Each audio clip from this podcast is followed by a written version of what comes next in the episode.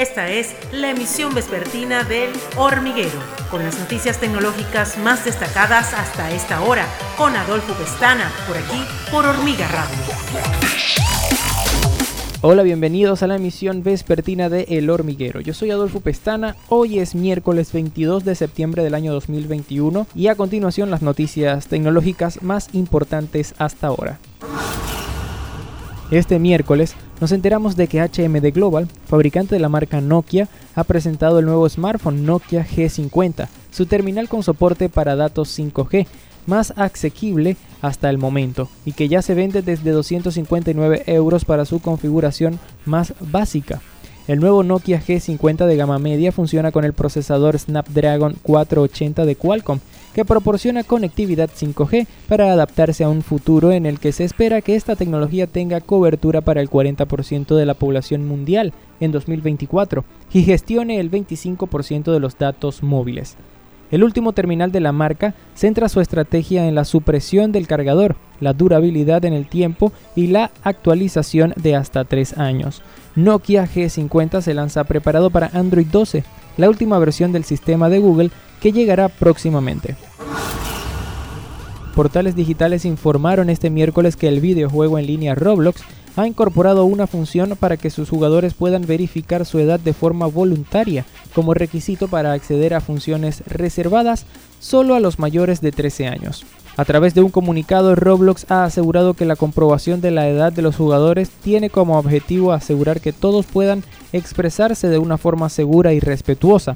La función de verificación de edad resulta opcional y los usuarios podrán llevarla a cabo si desean acceder a la característica de chat de voz Spatial Voice que está actualmente en beta limitada, pero que llegará a todos los usuarios de 13 años o más. Los jugadores que lo deseen ya pueden acceder a la función de comprobación de edad que se irá extendiendo en las próximas semanas a toda la comunidad del videojuego.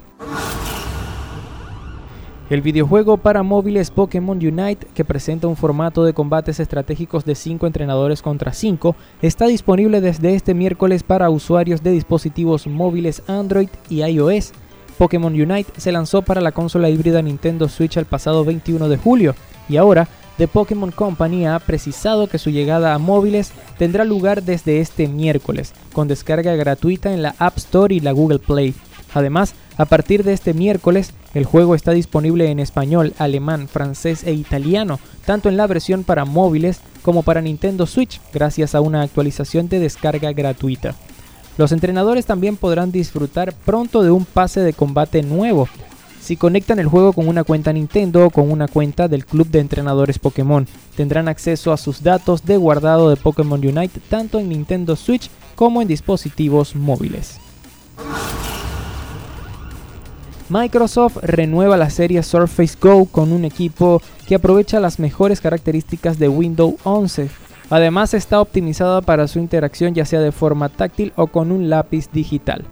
La Surface Go llega en dos versiones distintas. Puede equipar un procesador Intel Pentium o Core i3 que tiene la versatilidad para servir como tableta o laptop. Incluye también una batería que puede durar todo el día, además de usar las tecnologías de seguridad de Microsoft y opciones de conectividad LTE. Este dispositivo pensado para consumir contenido multimedia en cualquier lugar cuenta con una pantalla de alta resolución de 10 pulgadas con soporte ajustable y con las capacidades de reemplazar tanto a la tablet como a la laptop, pues se puede utilizar como un equipo tradicional al conectar un teclado o como lienzo digital para tomar apuntes o incluso bocetar. Además cuenta con cámara frontal y trasera capaces de dar una resolución 1080 HD.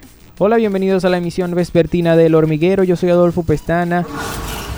Hasta acá la información tecnológica por el día de hoy. Yo soy Adolfo Pestana y me despido hasta la próxima. Recordándoles que estamos en YouTube como Hormiga TV, en SoundCloud y Spotify como Hormiga Radio y también nos puedes visitar en nuestra página web www.hormigatv.com.